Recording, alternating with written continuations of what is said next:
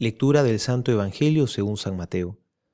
Entonces, dejando la multitud, Jesús regresó a la casa, y sus discípulos se acercaron y le dijeron, Explícanos la parábola de la cizaña en el campo.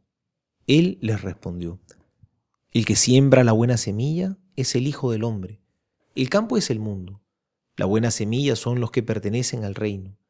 Las cizañas son los que pertenecen al maligno, y el enemigo que la siembra es el demonio. La cosecha es el fin del mundo, y los cosechadores son los ángeles. Así como se arranca la cizaña y se la quema en el fuego, de la misma manera sucederá al fin del mundo. El Hijo del Hombre enviará a sus ángeles, y éstos quitarán de su reino todos los escándalos y a los que hicieron el mal, y los arrojarán en el horno ardiente. Allí habrá llanto y rechinar de dientes. Entonces los justos resplandecerán como el sol en el reino de su Padre. El que tenga oídos, que oiga. El trigo y la cizaña, el bien y el mal, son dos realidades que están presentes en el mundo. Sin embargo, no son dos fuerzas iguales. El bien es todo aquello que brota de Dios y de su amor.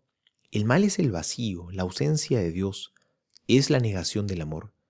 Sin embargo, el vacío nunca va a ser más fuerte que la presencia, porque por más oscuridad que pueda haber, basta una pequeña chispa de luz para que ésta empiece a iluminar.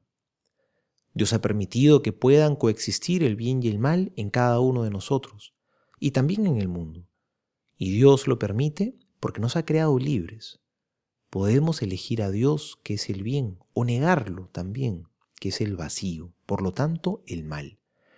Es por eso que en esta parábola Jesús explica que ha permitido que se den las dos realidades, pero al final de los tiempos Dios separará a los buenos de los malos, es decir, a los que escogieron el bien, a los que escogieron a Dios, o los que prefirieron negarlo, es decir, los que escogieron el vacío, la negación de vivir el amor.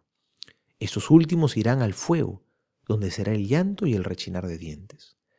Esta parábola nos recuerda que el infierno es real, el infierno sí existe, no es simplemente un cuento para asustarnos, y existe porque Dios nos toma en serio, porque sería una burla si alguien en esta vida hubiera optado por decirle siempre que no a Dios y que el último día Dios lo obliga a vivir a su lado para siempre.